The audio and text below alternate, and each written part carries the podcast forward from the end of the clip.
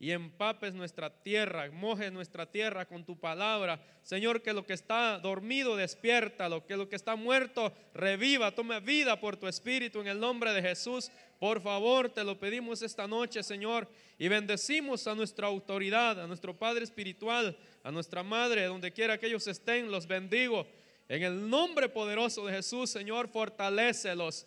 Señor, que tú envíes tus fuerzas como las del búfalo a sus vidas en el nombre de Jesús, Señor, y que la petición que está continua en el corazón de tu siervo, tú respondas conforme a tus riquezas en gloria, conforme a tu poder, a tu gracia y a tu misericordia que habita en ti, Señor.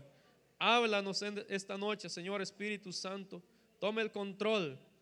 Por favor, Señor, te pido que cada mente que está aquí, Señor, para escuchar tu palabra, sea un campo bueno, una tierra buena, Señor, para tu palabra. Y enseñoríate de nuestros pensamientos. Toma libertad, Señor Espíritu Santo, esta noche para hablarnos. Porque mi corazón quiere escucharte. Mi mente quiere escucharte. Mi espíritu quiere escucharte a ti, Señor. Espíritu Santo, en el nombre poderoso de Jesús. Amén y amén. Gracias, Señor. Gracias. Dale fuerte las palmas. Dale fuerte las palmas mientras tomo mi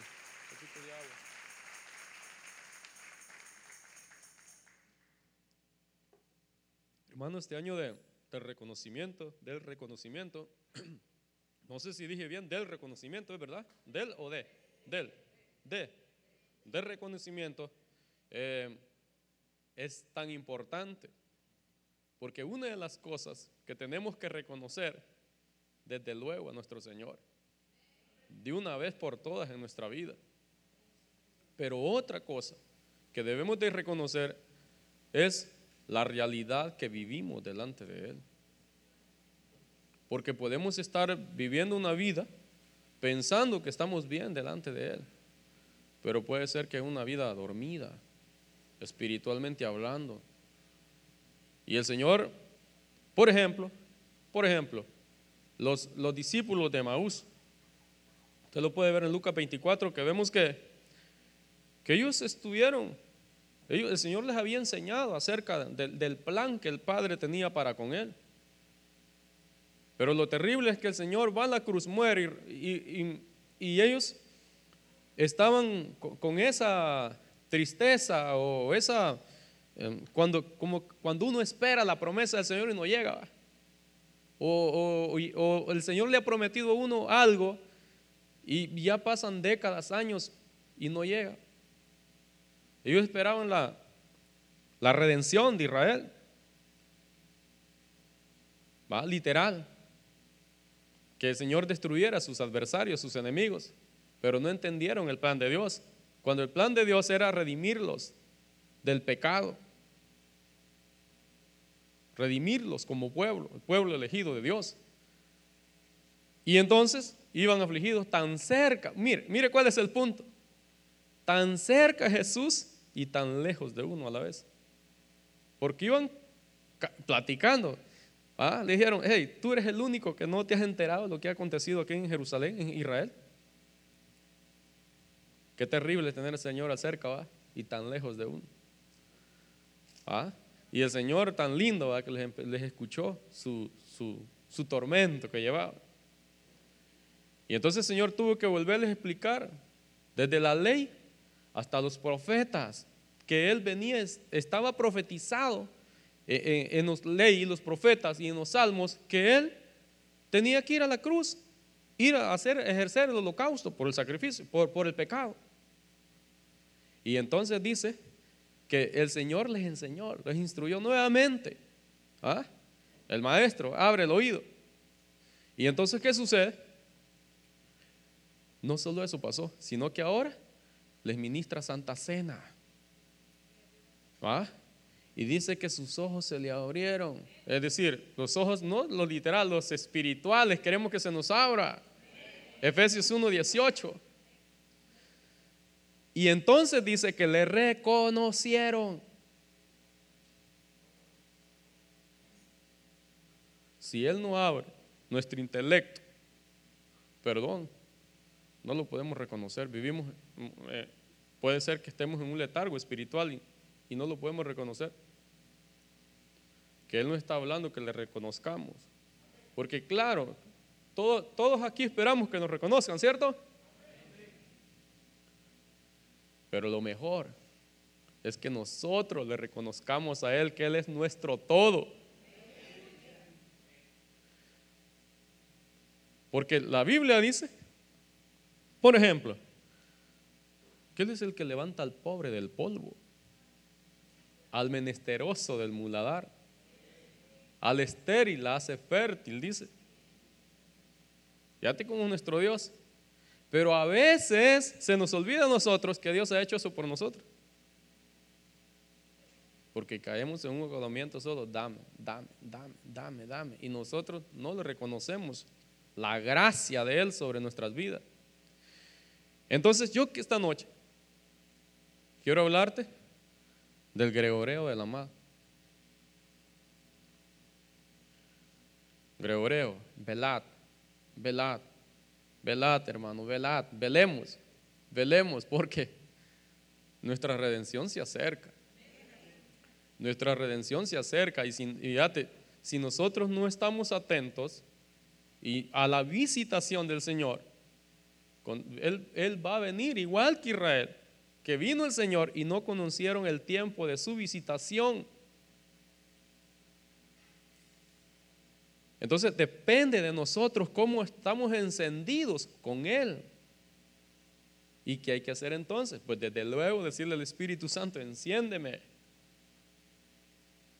Y cuando Él nos encienda, ¿a quién le corresponde tener la llama encendida? A nosotros, a nosotros. Porque, hermano, ¿qué pasa si nosotros encendemos nuestra hornilla? Que no es hornilla, la estufa. Pero apliquemos la hornilla en nuestro país. Si el que la encendió no está continuamente echándole leña, se le va a pagar.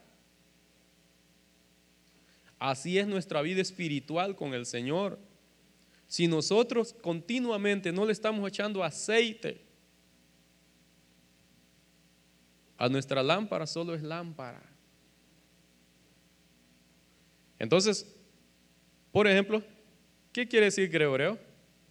Quiere decir velar, estar alerta, mantenerse despierto, permanecer despierto. Mira, un estado de permanencia es una actitud de alerta, vigilar. Porque si no se está vigilando, si no se está despierto, quiere decir que puede uno estar dormido. Y cuando y, cuando uno está dormido en lo espiritual, ¿qué sucede? Pecados ocultos. ¿Y cuándo se duerme? El que duerme, dice la Biblia, duerme de noche. ¿Y en la noche qué sucede? Pecados ocultos. ¿Se recuerda eh, Lot? ¿Cuándo fue que sucedieron ese incesto con él, sus hijas? ¿En la noche? ¿Cuándo fue que el adversario sembró la cizaña? Cuando estaban dormidos los siervos. Estaban dormidos. Y después que querían ir a arrancarla, cuando su, su deber era estar despiertos espiritualmente. Pero el Señor dijo, no, no, no, eso va a ser cegado hasta el final. Entonces sucede que si no estamos despiertos espiritualmente, estamos dando lugar a otras cosas. Porque cuando uno está despierto, uno tiene un juicio sano de lo que está haciendo. Tiene buen juicio de lo que hace, pero dormido no, ni se, ni se recuerda de lo que aconteció dormido. Es más, hasta lo pueden eh, asaltar a uno y dormido se queda. No pasa nada en, el Estado. Pero estamos aplicando lo, literal para llevarlo a lo espiritual. En lo espiritual también así es, dormido no nos enteramos de las situaciones, de nuestro entorno, cuál es nuestra realidad, cuál es nuestra meta, cuál es el propósito por el cual Dios nos llamó. Entonces, quiero pasar rápidamente. Dice Marcos 13:35, por tanto, velad, porque no sabéis cuándo viene el Señor de la casa. El Señor de la casa es Cristo. No sabéis cuándo viene. Pero te, lo, repito nuevamente, no dijo que no sabrán, sino que no, no en ese momento no se sabe. O sea, si está dormido uno, ¿cómo va a saber? Pero si uno está despierto, desde luego, el Señor le va a revelar. Y entonces sigue diciendo, dice, si el atardecer o a la medianoche, o al canto del gallo, o al amanecer. Ahí habla de cuatro estados. No sabemos. Pero sí sabremos si, si velamos. Pero ¿cuál es, la, ¿cuál es el parámetro que Dios nos dijo? Velen.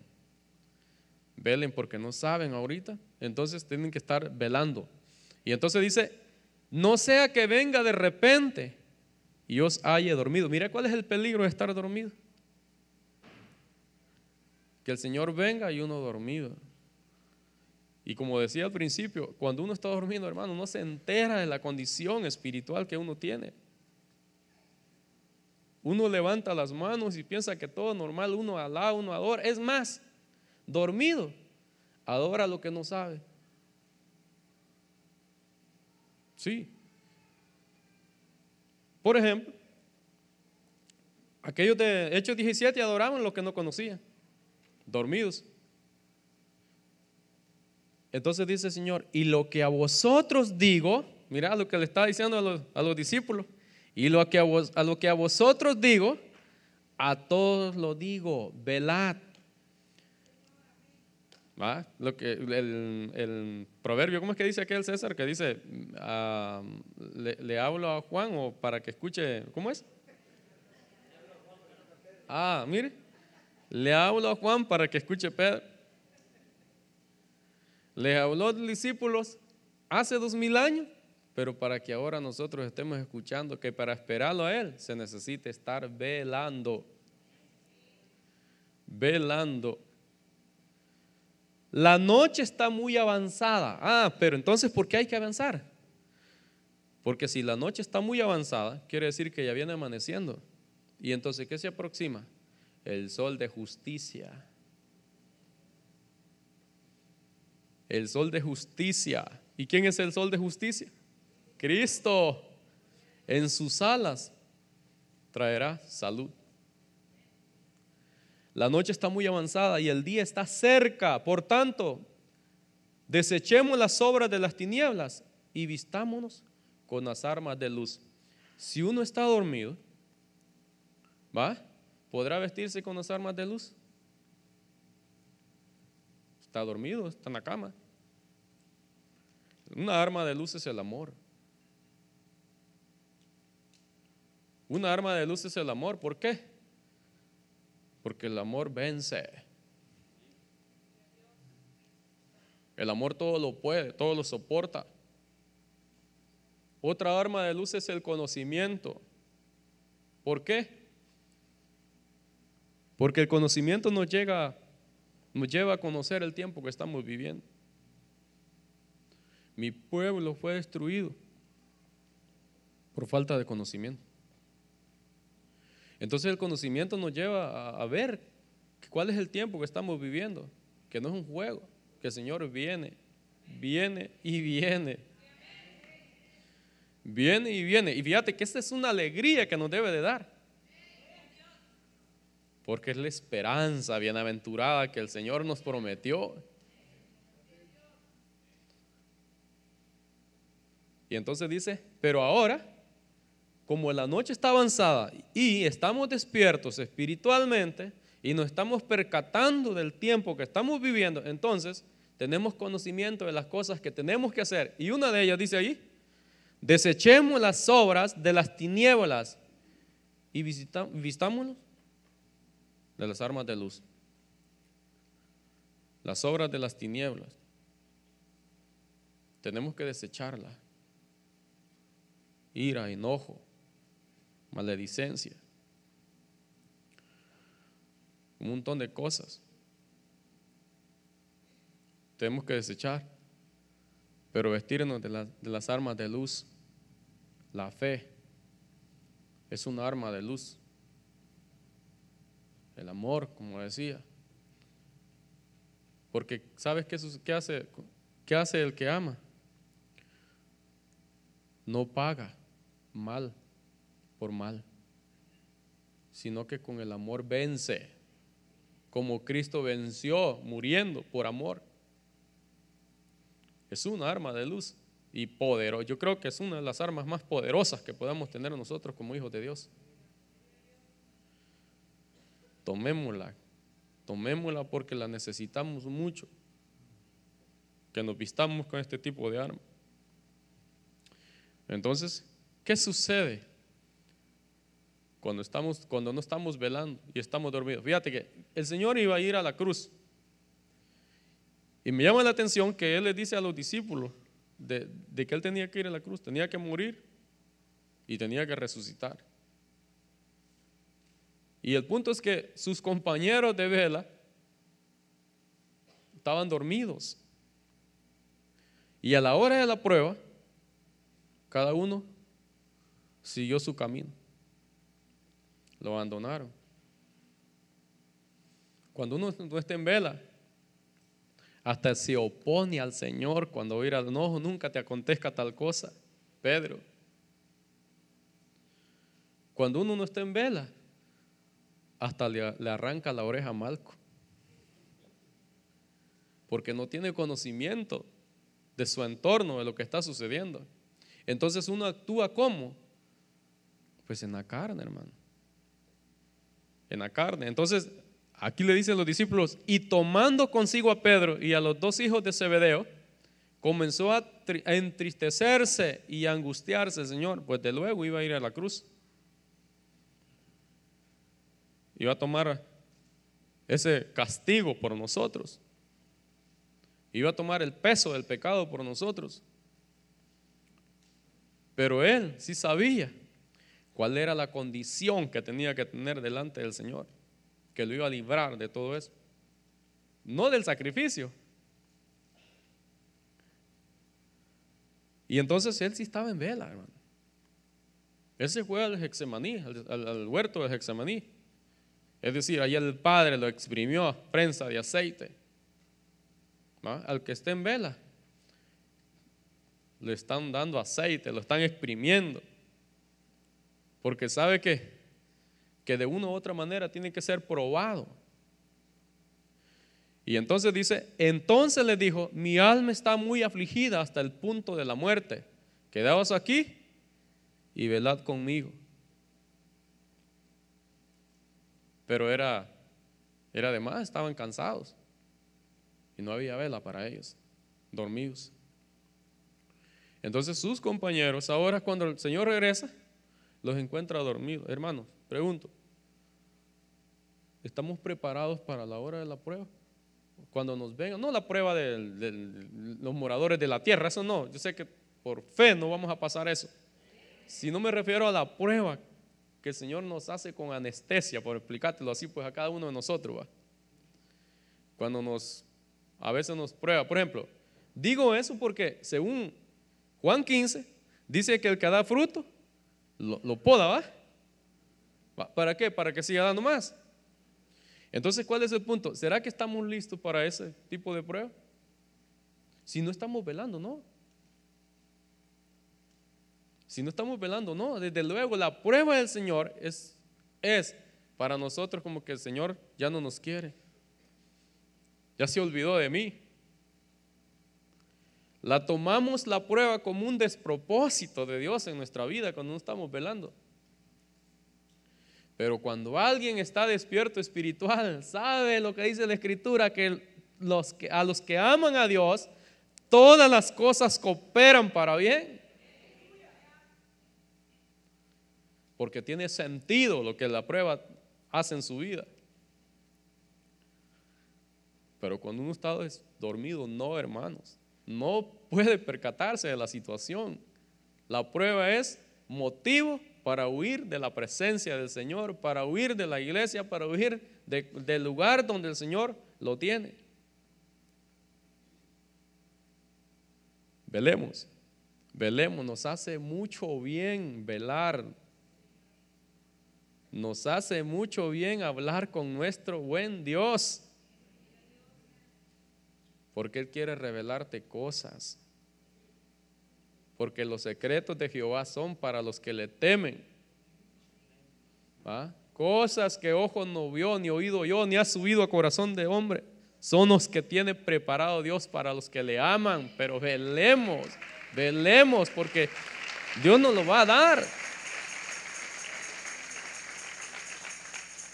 Es cuestión que nos levantemos, que es decir, el espíritu está dispuesto, la carne no, la carne está conectada al alma. El alma nunca va a querer hablar con Dios, pero el espíritu sí, porque es el altar donde Dios nos habla. Es ahí donde el Señor nos habla, nuestro espíritu, porque Él está continuamente queriendo hablar con el Señor, pero el alma se duerme. El alma solo anhela las cosas que no proceden de Dios. No, hermano Roger, es que si, me, si estoy mucho estudiando la escritura o orando, me voy a desgastar, viera el trabajo. Me, no, hombre, te va a fortalecer nuestro buen Dios. Nos va a dar la fuerza del Señor. Nos va a dar vigor. No es motivo para no, no, estar en vela. Aunque el, el cuerpo se vaya desgastando, pero el hombre interior se va renovando por el Espíritu. Lindo el Señor. Entonces dice, entonces les dijo, mi alma está muy afligida hasta el punto de la muerte. Quedaos aquí y velad conmigo. Pero ¿qué sucedió? Vino a sus discípulos y los encontró dormidos. Dormidos, dormidos. Entonces una de las cosas que el Señor quiere que nosotros estemos en vela es que para la hora de la prueba nosotros estemos conscientes que no es para mal, sino para bien. Coopera para bien. Ahora mira esto otro. La tentación, Santiago 1, 12, 13. No digas que cuando eres tentado, con alguien es tentado, es tentado de parte de Dios porque Dios no tienta a nadie. Sino que el enemigo prepara este ambiente para nuestra vida. Pero caemos fácil, ¿por qué? por falta de vela, por falta de vigilancia, por, falta de, de estar alerta espiritualmente con el Señor. Hermano, un vigilante, un atalaya que esté en la cima, ¿usted cree que no sabe las circunstancias que vienen sobre la ciudad? Cuando sale, cuando viene el tsunami, va, él está atento. Uh, él que si, si si lo pusiese en una perspectiva de quién se salva primero, Él es el primero, porque Él está viendo el entorno que viene. El vigilante avisa. Y nosotros como padres deberíamos de ser vigilantes en nuestro hogar. ¿Va? ¿Quién de nuestros miembros está dormido para avisarle que, que Cristo viene pronto? Que Cristo viene pronto y que Él quiere amores con nosotros. Pero aparte que Él viene pronto, Él quiere amores con nosotros en la congregación, en nuestro hogar. Aparte que Él viene pronto, Él quiere revelarnos en su palabra. Aparte que Él viene pronto, Él quiere bendecirnos, hacernos bien. Entonces, estar velando es querer tener una intimidad plena con Él. Entonces mire lo que dice. Vino entonces a los discípulos y los halló durmiendo. Y dijo a Pedro, ¿con que no pudisteis velar una hora conmigo? ¿Con que no pudisteis velar una hora conmigo? estar en vela una hora en oración o eh, estudiando la escritura a medianoche, me imagino para el que nunca lo ha hecho es cardíaco. ¿Va?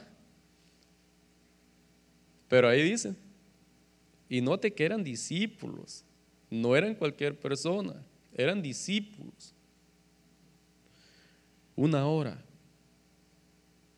Si ellos, si el Señor les, les, dice una hora a ellos, hermanos, ¿por dónde andamos nosotros?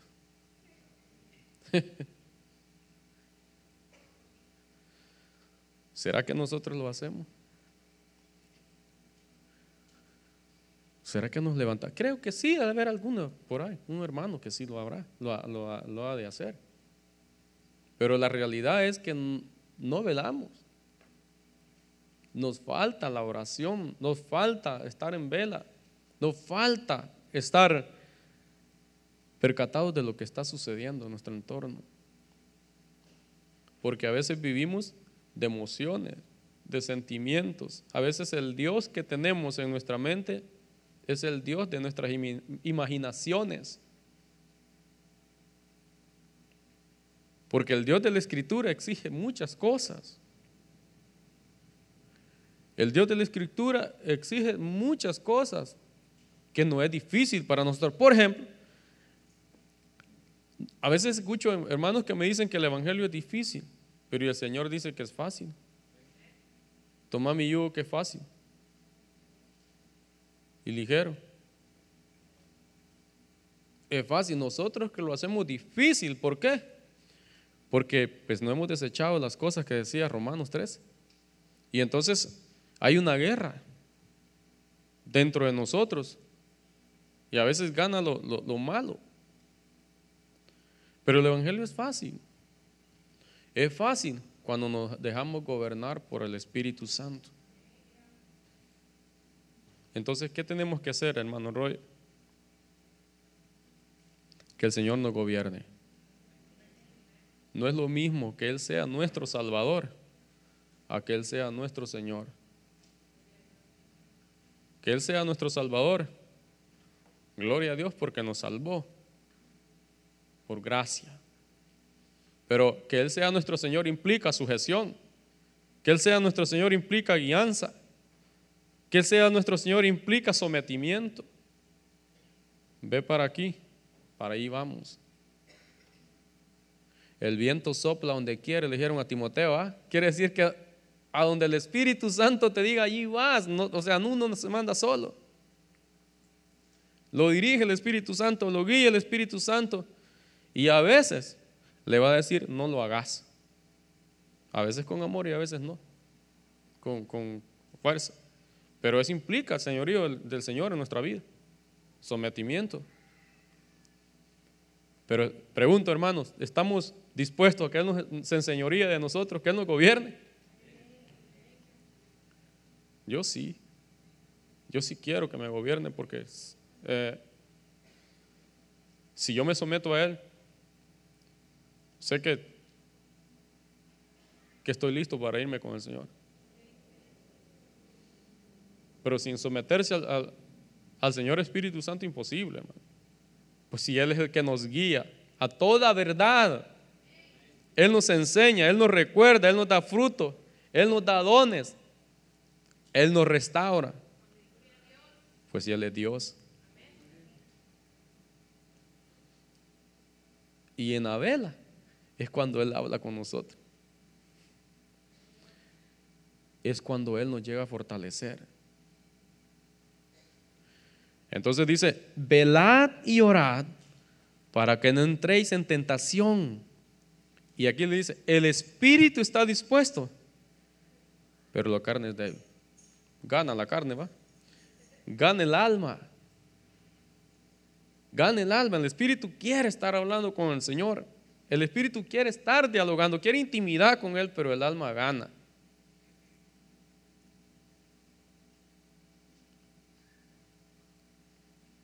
Ayúdanos, Señor, por favor. Entonces, hermanos, el peligro de no estar velando, y no solo se trata de jóvenes, aquí implica todo mundo, hermano. Ancianos, jóvenes, todos. Si no estamos velando, no podemos eh, poner parámetros, oh, solo es este grupo, los jóvenes. No, todos, todos. Estamos todos en peligro si no estamos en vela.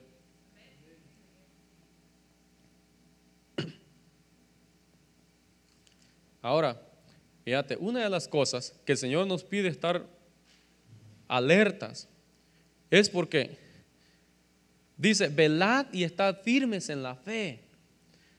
La fe, ahí no lo podemos aplicar solamente la fe salvadora, fe como don, como fruto, fe como, como una puerta, como una llave, sino, o, o fe salvadora, sino aquí como la fe doctrinal.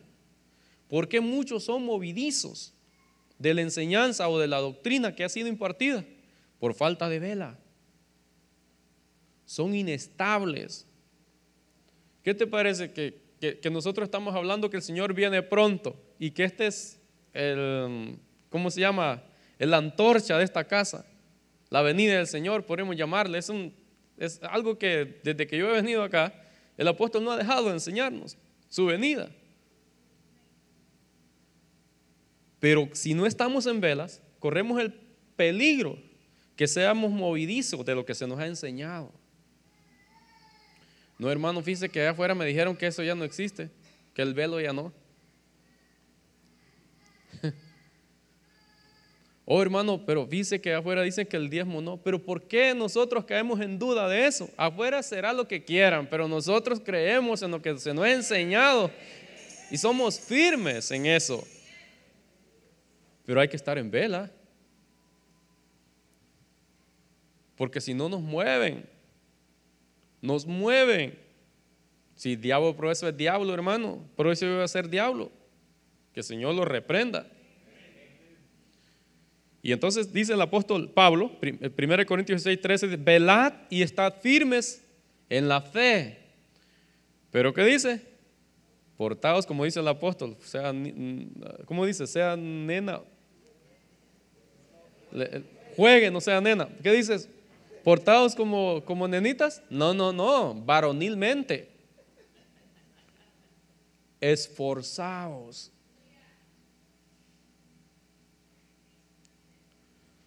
No, hermanos.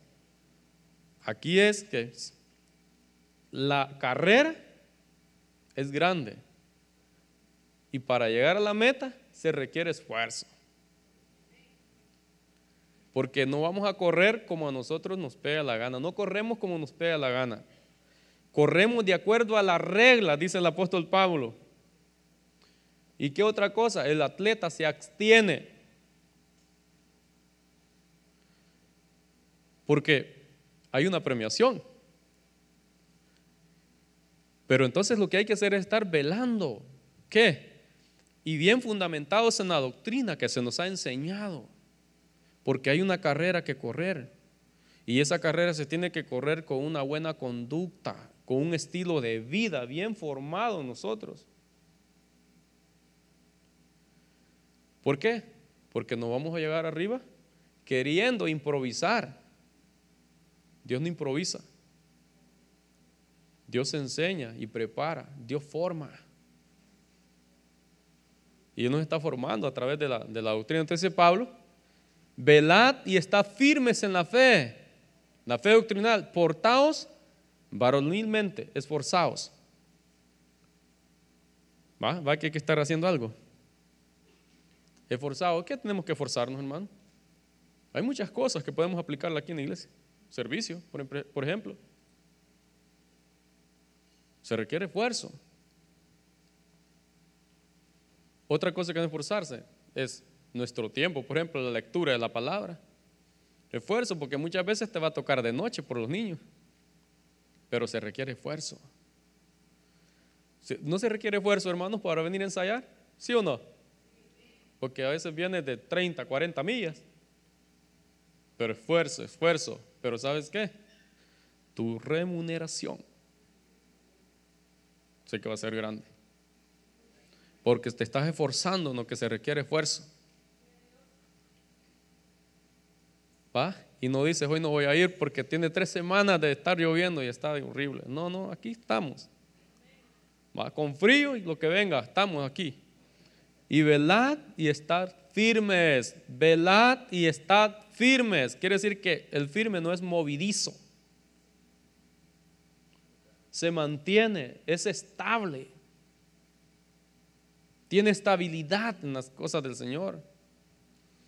Este año, hermanos, me propongo a ir a todas las clases que tenga. No. Mira, sé estable, sé firme. Esfuérzate. ¿Qué le dijeron a José? Esfuérzate y sé valiente. Seis veces le dijeron. Le dijeron, perdón. Seis veces le dijeron, esfuérzate y sé valiente. ¿Por qué? Porque había que conquistar Canaán. Sin esfuerzo no hay nada, hermanos, perdón. Desde luego lo entiendo, lo comprendo a 100% que si el Señor no está en el asunto, no hay nada, pero nosotros tenemos que hacer nuestra parte. Y entonces dice, todas vuestras cosas sean hechas sin amor. Con amor, ¿va? Es que el amor es como, como el, lo que le echan a la comida, el sazón, ¿va? Lo que le da sazón a todas las cosas. Cuando se hace con amor, hasta cuando no tiene sal se siente rico. Sí. Entonces allí cuando, cuando el Señor dice, oh, pero le faltó algo, dice el Señor, pero lo vi que lo hizo con amor, cómo le, aplicó el amor a lo que estaba haciendo, cómo se deleitó lo que hacía. Le faltó algo, pero paso por alto esa situación. Porque cómo, se, cómo lo hacía con el, esmero, con el amor, cómo lo hacía. Y a veces, a veces Dios va a pasar las cosas que hagamos con, ignorancia, las va a pasar Dios, quizá.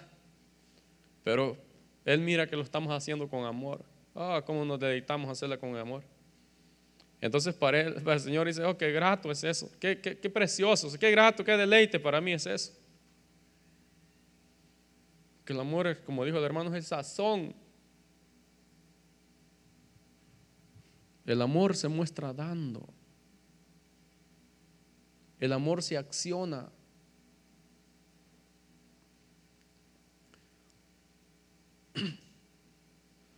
Perseverad en la oración, Colosenses 4. Mirad lo que dice la oración.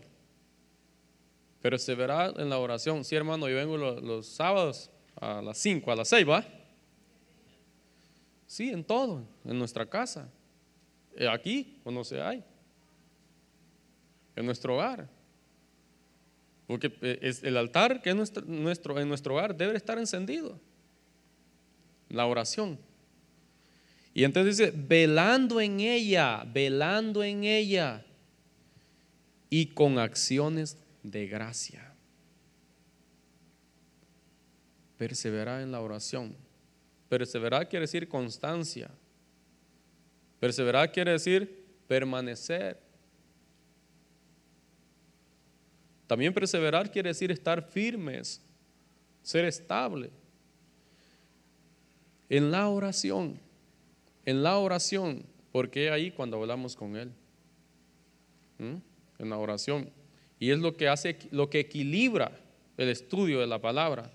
Porque, fíjate pues, ¿qué te parece si yo te digo, hermano, pero si yo eh, solo viera todo el tiempo paso orando? pero descuido la, la palabra. Ambas cosas van de la mano, según Hechos 6, 16, 1 en adelante. ¿Va? Y nosotros nos encargaremos a la oración y al ministerio de la palabra. Van de la mano. Los apóstoles. Van de la mano la oración y la palabra. Entonces hay veces que nosotros solo le aplicamos a una cosa, la oración, pero tiene que ir de la mano y la palabra.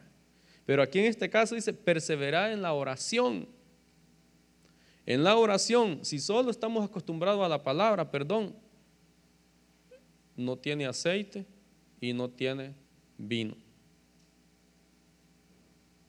¿Qué les parece? Porque usted cree que Gedeón fue sacudir el trigo eh, en el lagar. Sí, yo sé que tenía sus enemigos y le robaban sus productos. No, pero ahí hay que, hay que explicarle algo es porque el trigo es figura de la palabra. La palabra, si no se da con gozo, resuena en nuestros oídos. en las bodas de Cana. El agua convertida en vino. El agua, la palabra. Quiere decir que la palabra, si no se le aplica, el gozo del Espíritu, también resuena en nuestro oído. Tiene que llevar gozo, tiene que llevar alegría, pero por algo, porque Cristo viene pronto y, esa es nuestra satisfacción.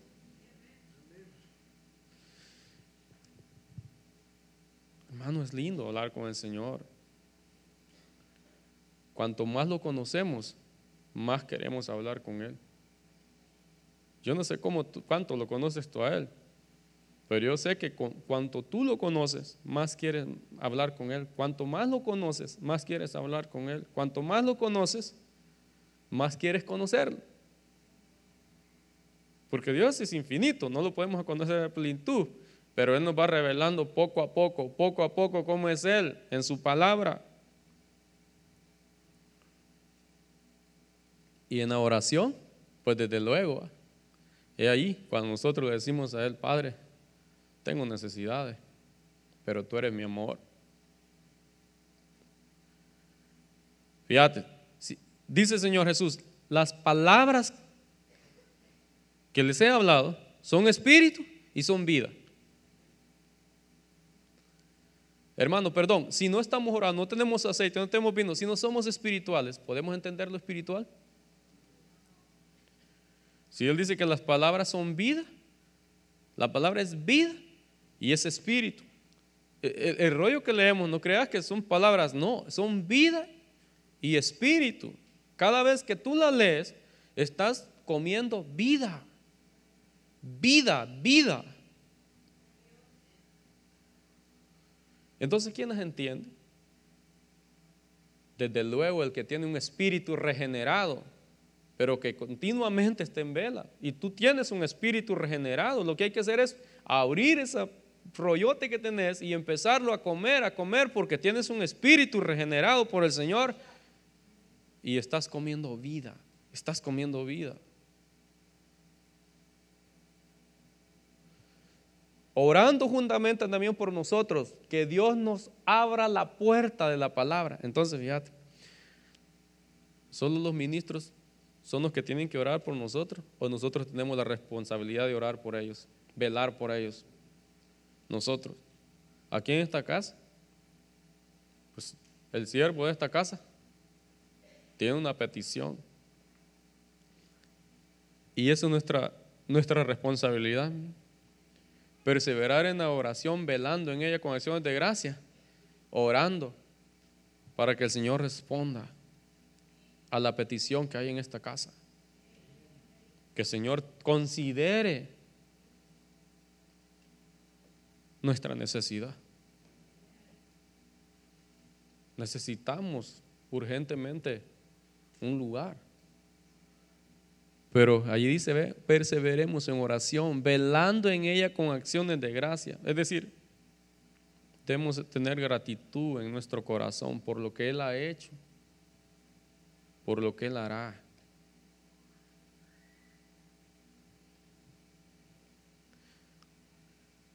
...9.29... Ahora, el apóstol Pablo le dice a los de Tesalónica, era la iglesia del, del, arrebatamiento, hermano, porque a ellos se les fue revelado. A ellos se les fue revelado. Ellos tenían conciencia del arrebatamiento, cuándo sucedería. Pero una de las cosas que le dijo, que, que velaran y fueran sobrios. Porque fíjate, uno puede saber el día y la hora cuando el Señor viene. Pero ¿qué sucede? Que, que a veces como que hay una desviación en nuestro camino, ¿va? que en vez de estar constantemente esperando lo que nos han prometido, como dijo Santiago, pedimos y somos eh, movidizos, como las olas del mar nos, nos vamos. Y entonces, esta iglesia, el Señor les había revelado el arrebatamiento. Entonces el apóstol Pablo les advierte, hey, ustedes no son hijos de la noche, ustedes son hijos del día, hijos de luz. ¿Ah? Lo que tienen que hacer para esperar ese momento que les fue revelado es, hay que estar en vela, señores, y ser sobrios. Y entonces le dice, por tanto, no durmamos como el resto. Ah, como el resto. El resto puede dormir, pero tú y yo no. El resto puede tomarse su pequeña siesta, pero tú y yo no. El resto puede caer en un letargo espiritual del mundo, pero tú y yo no, hermano. Tú y yo no. Nosotros hay que estar vigilando continuamente. Porque a nosotros se nos ha prometido muchas cosas. Y hay que estar velando para recibirlas. Entonces dice, por tanto no durmamos como el resto, en cambio, permanezcamos alerta y estemos sobrio. ¿Ah? Alguien que tiene templanza, alguien que está sobrio. Alguien que tiene templanza que tiene un autocontrol. Es decir, tiene dominio propio, se abstiene. Alguien que es moderado, que es prudente, que es sabio. Porque la Biblia dice que el, prudente ve el mal y se aparta. Él está viendo lo que está sucediendo en su entorno, entonces él se aparta. ¿Cómo se aparta? Velando y orando. Apartarse, se santifica, porque esa es la voluntad de Dios que hoy nos santifiquemos, dice Tesalonicense. Hermano, quiero que me, me revele Dios la voluntad. La voluntad de Dios es que nos santifiquemos para esperarlo a Él. Entonces el que está sobrio es prudente, es sabio. Quiere decir que sabio quiere decir que teme al Señor, lo reverencia, lo respeta, se aparta de las cosas que no le agradan a Dios porque Él sabe que su amado viene pronto.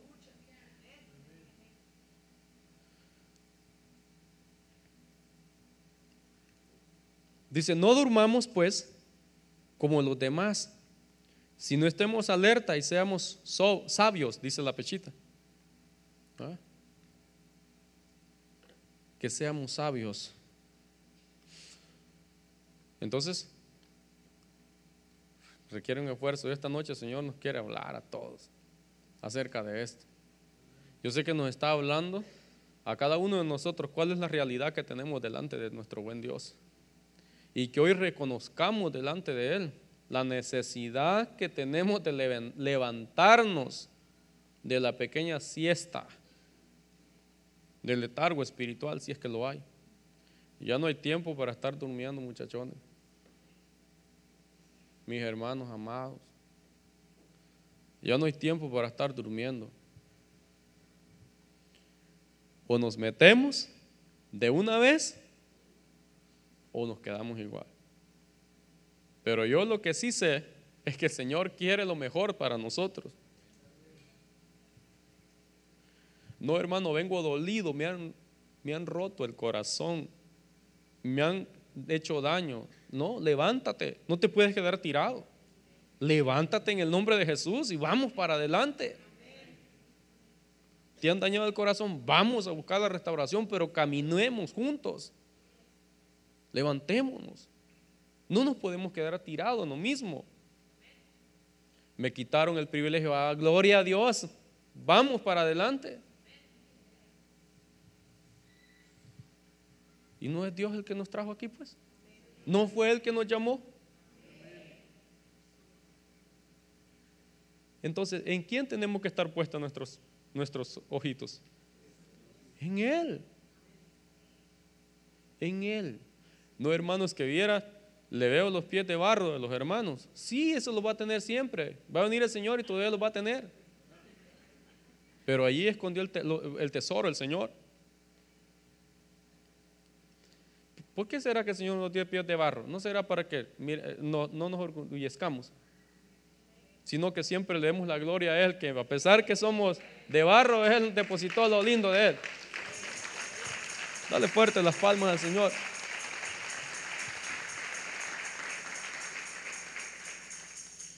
Entonces, hermano, no importa, tiene pies de barro, continuemos, continuemos, continuemos, continuemos. Y estamos terminando. Mira, el enemigo anda como león rugiente buscando quien devorar. Ese desde luego. Si está dormido, mejor, dice. No corre.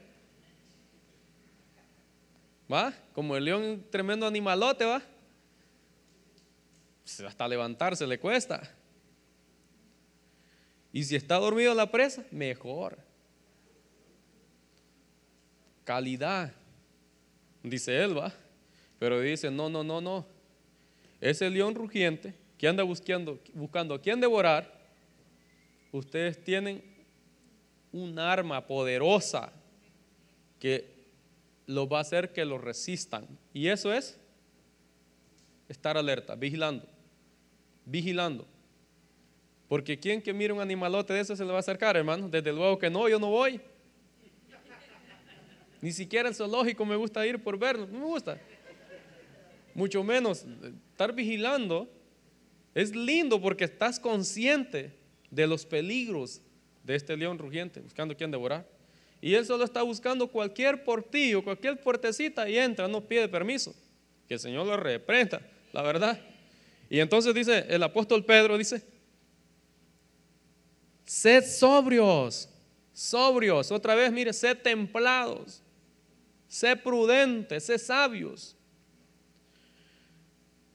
Y velad, porque vuestro adversario, el diablo, como león rugiente, ando alrededor, mira, alrededor, para ver qué presa está dormida.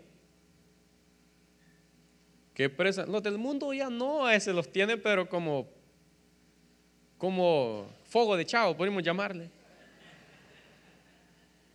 Pero a nosotros eh, nos, mm, nos desea, nos desea devorar nos desea devorar. Entonces estemos alerta, alerta, porque entonces lo que dice el apóstol Pablo sigue diciendo, dice, estén alerta, cuídense de su gran enemigo. Mira, no dice enemigo, de su gran enemigo, el diablo, porque anda al acecho como un león rugiente, buscando a quien devorar. Entonces el apóstol, manténgase firme, y sean fuertes en fe. Manténganse firmes y sean fuertes en fe. Firmes, sean estables y manténganse fuertes en fe. Manténganse fuertes en la doctrina. Hermanos, los que han sacado doctrina, los que tienen doctrina en su corazón, perdón, no tienen fuerza en su corazón, en su mente. ¿No hay fuerza? Sí, yo, siento fuerza en, en mi vida cuando cuando hablo de ella, siento fortaleza en mi corazón. Cuando la estoy estudiando, siento fortaleza en mi vida. A veces vengo cansado, pero cuando la estoy leyendo, siento fuerza en mi vida. La fe doctrinal nos hace fuertes. La fe doctrinal nos hace firme. Mira otra vez el apóstol Pedro aquí, la fe. Recuerden que sus hermanos en Cristo en todo el mundo también están pasando por el mismo sufrimiento. Pero mira lo que sucede, mira lo que sucederá si nosotros estamos firmes, alertas, firmes en la fe, constantemente, eh, constantemente en ella. Entonces dice en el 10, y después de que haya sufrido un poco de tiempo, el Dios de toda gracia, mira lo que va a ser el Dios de toda gracia, que hoy llamó a su gloria eterna en Cristo, Él mismo os perfeccionará. ¿Qué más hará? Él mismo afirmará, fortalecerá y establecerá. Cuatro cosas hará el Señor en nuestra vida. Según este versículo ahí. Si estamos firmes, si estamos constantes, Él nos perfeccionará. Él nos afirmará. Él nos fortalecerá y Él nos establecerá. ¿Habrá alguien que quiere eso de parte de Dios para su vida? Yo quiero eso. Entonces afirmémonos, estemos alertas, esperando al Señor, firmes y resistiendo al enemigo. Que aunque venga como león rugiente, no le temas. Porque el que está contigo es más poderoso. Es todopoderoso. Todopoderoso. Oh, sí, Señor. Quiero que, puedes pasar, hermano, el piano, por favor. Quiero ir terminando con eso. Nuestro buen Dios no nos llamó para quedarnos igual. Nuestro buen Dios nos llamó para hacernos sabios. Nuestro buen Dios nos llamó para enriquecernos. De hecho, ya nos enriqueció, dice Efesios 1. Y para hacernos sabios, porque dice la Biblia que Él se hizo sabiduría de Dios por nosotros.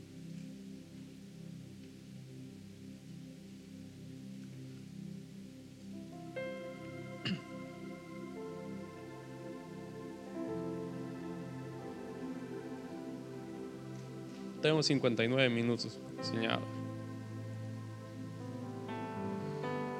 Hermano, las vírgenes insensatas, las vírgenes, las diez vírgenes, no fue el problema de que las prudentes no tenían aceite. Tenían aceite. Y las otras no tenían, desde luego. Pero el problema ahí no es que no tenían aceite, sino que todas cabecearon. Todas se durmieron, no velaron. Y a la hora de venir el Señor, ya venía casado. Ya venía casado. Y ya era tarde para ir a comprar aceite. Porque sí es importante tener aceite, pero viste la mujer que puse en la foto, estaba despierta, no estaba dormida y tenía la lámpara en su mano. Quiere decir que si así estamos nosotros, quiere decir que estamos despiertos, pero aparte con el aceite, con aceite, con aceite, con aceite. Dios quiere casarse con nosotros, porque ese es el plan del Padre para con su Hijo. ¿Ah? Buscar, mandarle a formar esposa por medio de los cinco ministerios. Y ellos nos están capacitando. Ellos nos están diciendo cuáles son las cosas que debemos de hacer nosotros. Pero debemos de poner atención a lo que nos habla el Señor. ¿Y cuáles son las cosas que el Señor nos pide para casarnos con Él? Una de ellas es fidelidad. Dios no se puede casar con alguien que un día le dice sí y otro día le, dice sí a, otro. No. Dios no tiene competencia con nadie. Dios se enfoca en uno y ya se le tira. Y la iglesia es la que le ha tirado su ojo, le ha puesto su ojo y dijo, con esta me voy a casar. Y él de ahí va a sacar la que él ha predestinado para casarse. Quiero hacer una invitación.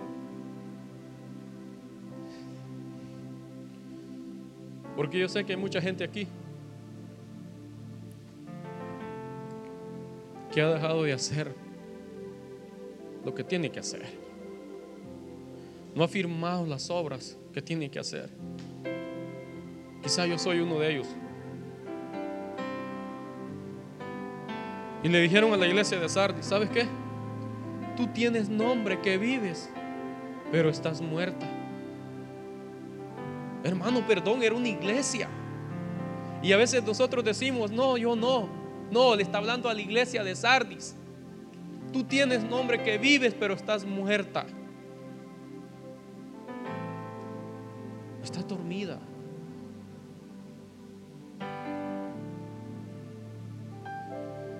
Y entonces el Señor le dice, ponte en vela, ponte en vela. Y afirma las cosas que quedan, mira, afirma las cosas que quedan. Tiene tiempo todavía. Que estaban a punto de morir. Si esa es nuestra condición, vente al frente, hermano. Vente al frente. Vente al frente. No te quedes en tu silla. Vente al frente. Vente al frente. Que Dios quiera afirmarte ahora. Yo no voy a poner las manos en ti, el Espíritu Santo es el que te va a tocar. Él es el que va a firmar lo que tiene que firmar en nuestra vida. Y entonces dice, porque no he hallado completa tus obras delante de mi Dios. Mira, una iglesia pensando que estaba bien, que había dado todo, era extraordinaria, como lo vea. Pero el Señor le dice, mira, la condición tuya es, estás muerto, no has afirmado tus obras y las que tienes están a punto de morir. Pero mira lo lindo del Señor. Acuérdate pues de lo que has recibido y oído. Mira. Acuérdate pues de lo que has recibido y oído. A Timoteo le dijeron, hey Timoteo, acuérdate de lo que se profetizó acerca de ti. Acuérdate, Timoteo, de lo que se profetizó acerca de ti. ¿Qué no ha hablado Dios de ti, hermano? ¿No ha profetizado Dios aquí por medio del don del Espíritu Santo a través de la palabra? ¿No ha hablado Dios? Acuérdate.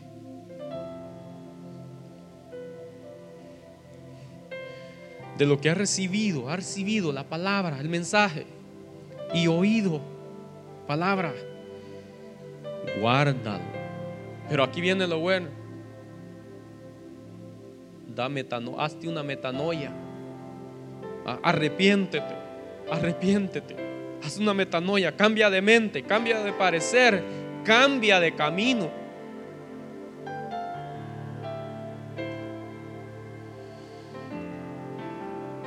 Dice, por tanto, si no velas, vendré como ladrón y no sabrás a qué horas vendré sobre ti.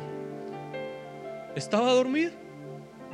Estaban las cosas no no estaban afirmadas sus obras y las que tenía estaban a punto de morir, pero el Señor le dice, "Sabe que tengo una oportunidad más para ti." ¿Cuál es, Señor? Ponte en vela. Porque si no velas vendré como ladrón, pero si velas sabrás a qué hora vendré.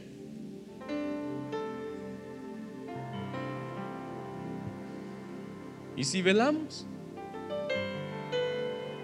nos espera boda. Boda. Boda.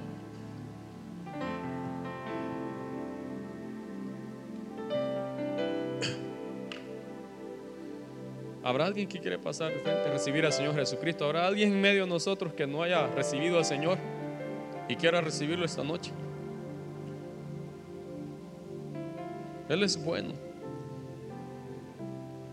El Dios que yo te ofrezco ahora es el Dios de toda gracia, que quiere salvarnos, quiere salvarte, quiere salvarte, porque por amor el Padre lo envió, por amor de tal manera amó Dios al mundo, que dio a su Hijo. Amigo, pero yo no estoy preparado, no, Dios no pregunta eso, que tú tienes que estar preparado porque Él ya lo hizo todo en la cruz. Él ya murió por nosotros.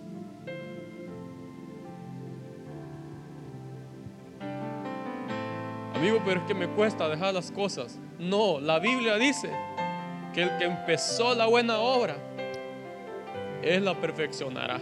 No somos nosotros, es Él en nosotros. Hoy es tu día. Si hay alguien aquí, ven, no tengas pena. Yo quiero orar por vos.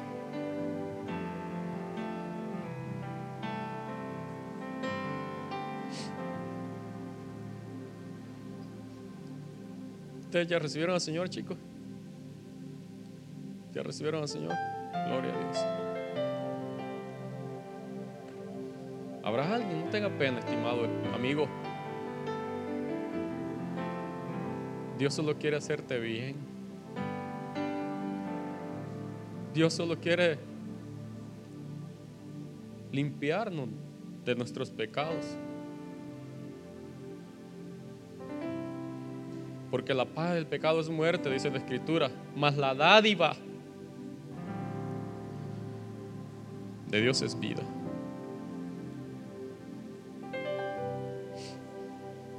Si no hay alguien y tu hermano que te quedaste en tu silla, pasa al frente, vente conmigo acá. El Espíritu Santo quiere ministrarte.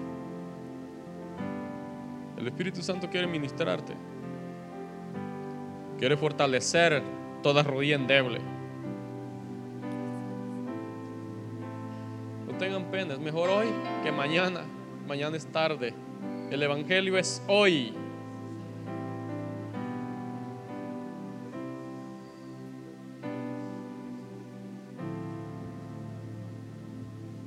Vente conmigo. No te quedes, no te quedes. Pasa al frente. Pasa al frente. El Señor te está. Oh, el Espíritu Santo sé que te está susurrando en tu oído. Pero no te resistas a Él. Si oís hoy su voz, dice la Escritura, no endurezcáis tu corazón. Si oís hoy su voz, no endurezcáis tu corazón. Padre, gracias. Padre, gracias. Padre, gracias. Gracias, gracias. ¿Qué les parece, chicos, si adoramos al Señor? Una adoración, una canción que exalte el nombre del Señor. Adorémosle unos 3, 4 minutos.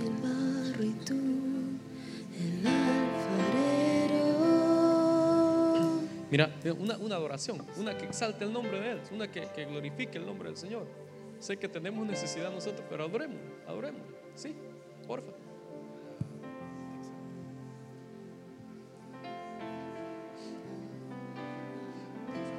Señor, por favor, por favor, por favor, por favor. Favor, Señor Espíritu Santo. Por favor, Señor Espíritu Santo. Por favor, tú eres nuestro amor nuestro dulce amor. Tú eres el motivo de nuestra canción.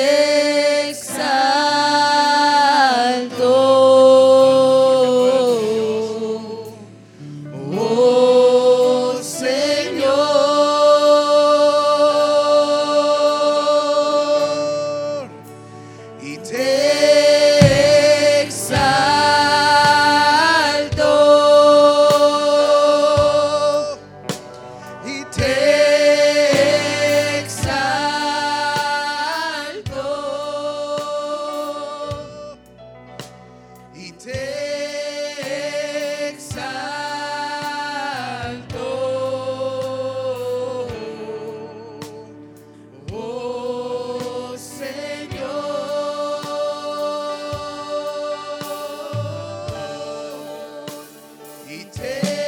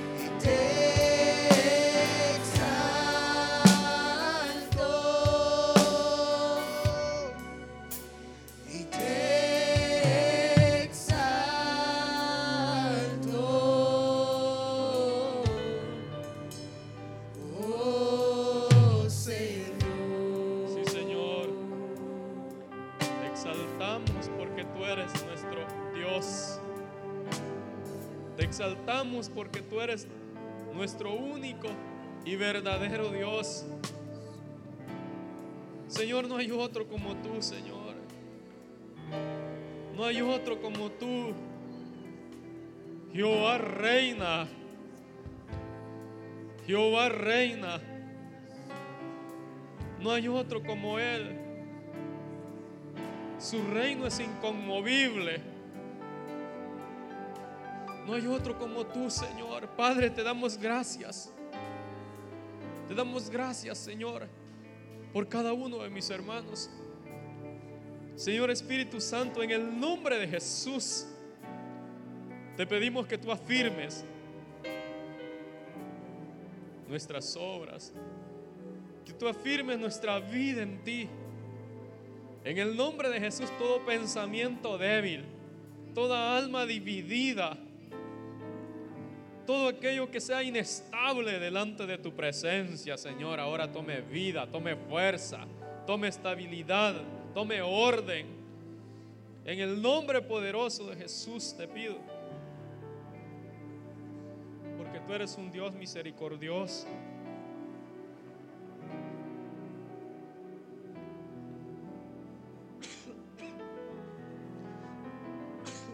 Lento para la ira, Señor. No hay otro como tú, Señor.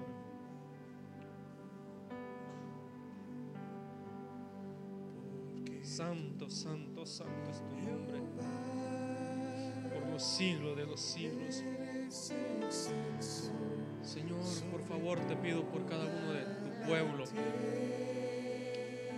Afírmalo, Dios mío. Levántalo para alabanza y gloria de tu nombre. Restaura, Señor, al débil, al enfermo. Si hay alguien que está dormido y no está consciente del tiempo que está viviendo, por amor a tu nombre, despiértalo. Despiértalo, despiértalo, despiértalo.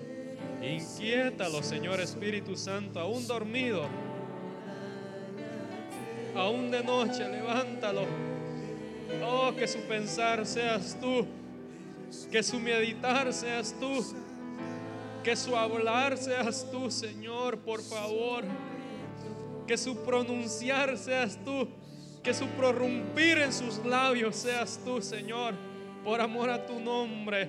Señor, por favor, enciende las lámparas que están en medio de nosotros.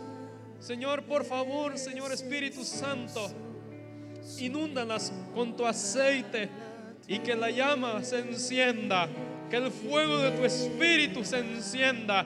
Señor, en el nombre poderoso de Jesús, por tu Espíritu, en el nombre de Jesús, tomen vida, tomen fuerza, tomen vigor para la alabanza y gloria de tu bendito nombre. Señor, por favor, te lo pedimos. Por favor, Señor. Señor, queremos estar despiertos para el día de tu regreso por nosotros. Para que ese día sea día de alegría, sea día de gozo, sea día de deleite contigo, no de tristeza. Señor, por favor, ten misericordia, por favor. Ten misericordia. Conforme a tu misericordia, Señor, ayúdanos, ayúdanos, ayúdanos, ayúdanos, ayúdanos. Oh, sí, Señor. Adórale, adórale, abre tu boquita, adórale, adórale porque Él está aquí. Él está en medio de nosotros. Adorémosle. Sí, Señor, eres santo.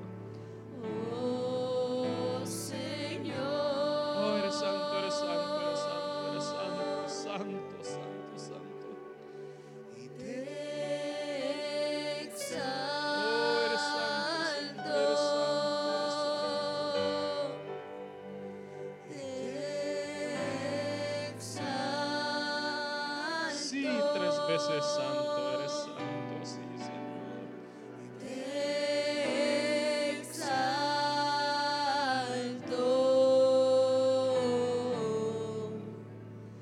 oh Señor. Sí, Señor, eres santo.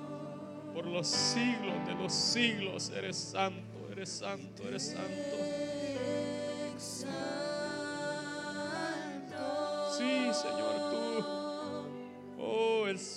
Soberano de los reyes de la tierra. Él es santo, Él es santo, Él es santo.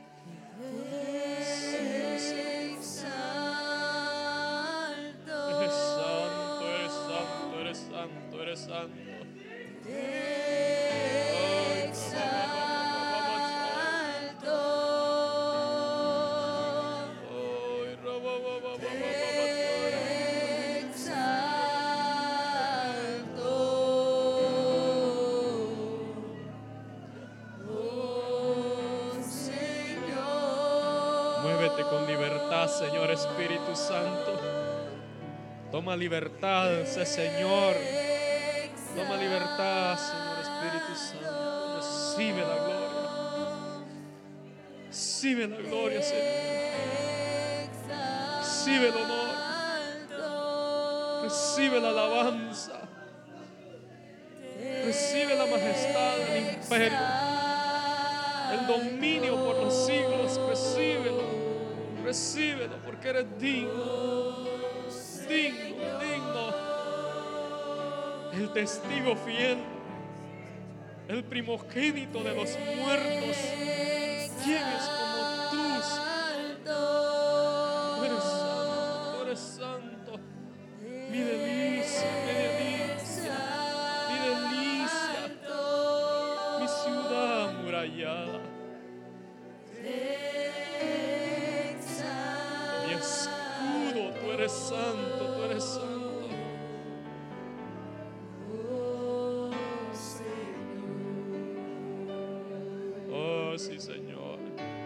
Te bendecimos. Te bendecimos, te bendecimos. Te bendecimos, te bendecimos. Porque eres todo adorable. Eres todo adorable.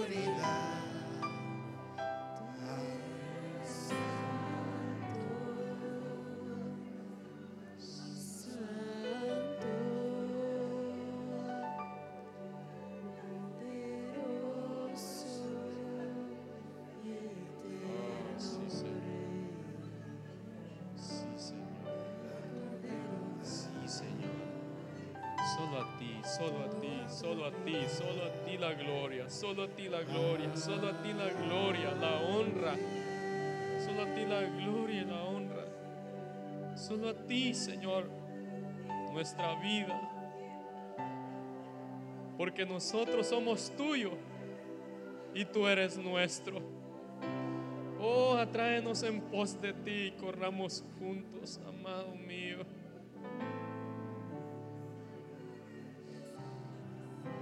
Oh, por favor, ten misericordia de nosotros. Y recibe, recibe, recibe, recibe una vez más la gloria. Porque tuya es, tuya es, tuya es por los siglos la gloria. Señor, yo bendigo a tu pueblo. Bendigo a tu pueblo, lo bendigo en el nombre de Jesús. También bendigo a los que están escuchándolo, Señor, por vía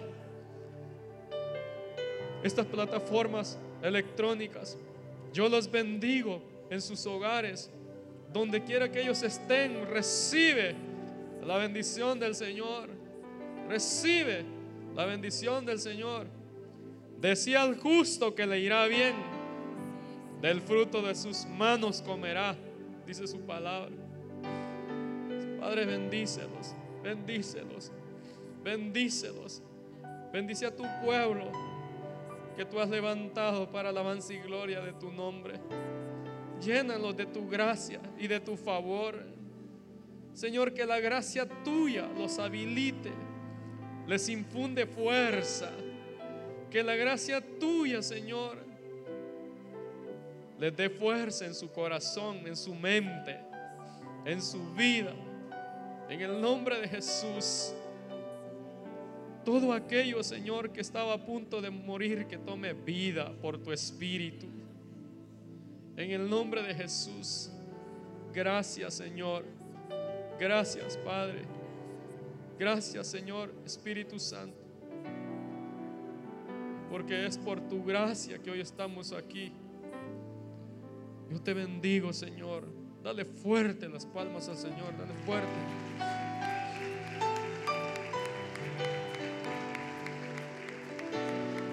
Gracias, Señor. Gracias, Señor.